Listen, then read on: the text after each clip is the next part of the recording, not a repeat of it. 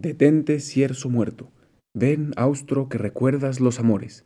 Aspira por mi huerto y corran sus olores, y pasará el amado entre las flores. ¿Alguna vez has sentido o pensado que Dios no te escucha, que Dios no está presente, que no es más que una idea? Qué raro si todos los santos dicen que lo veían y lo escuchaban constantemente. Seguro tú y yo somos diferentes. Seguro eso de Dios no es para nosotros.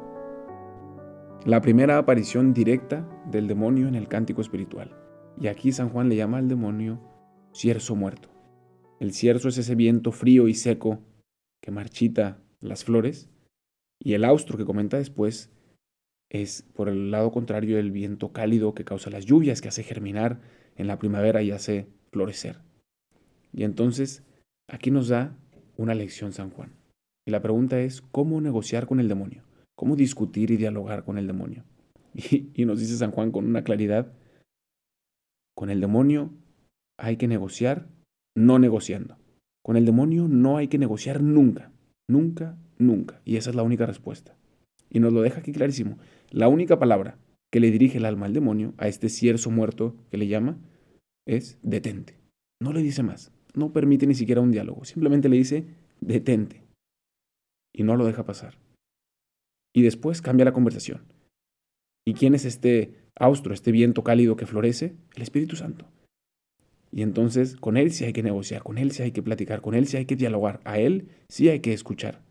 Y entonces le dice el alma al demonio, detente, cierzo muerto, y abre su corazón al Espíritu Santo y le dice, ven, austro, que recuerdas los amores, aspira por mi huerto, y corran sus olores, y pasará el amado entre las flores si haces negocios con el demonio, si platicas con él, si le dejas entrar en diálogo, te va a engañar. Es muy astuto.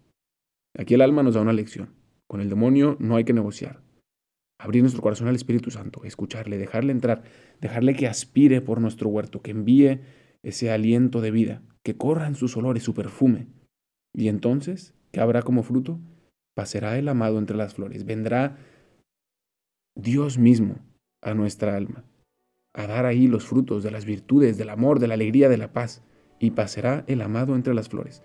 Pues llevemos esta lección a la oración, a nuestra vida, y digamos con el alma, detente cierzo muerto, ven austro que recuerdas los amores, aspira por mi huerto, y corran sus olores, y pasará el amado entre las flores. Gracias por escuchar este episodio. No olvides de buscarnos en Instagram como Dios en Experiencias y si este episodio te ha ayudado en algo, puedes compartírselo a alguien que también esté buscando a Dios, pues te aseguro que incluso antes Dios ya le está buscando a él.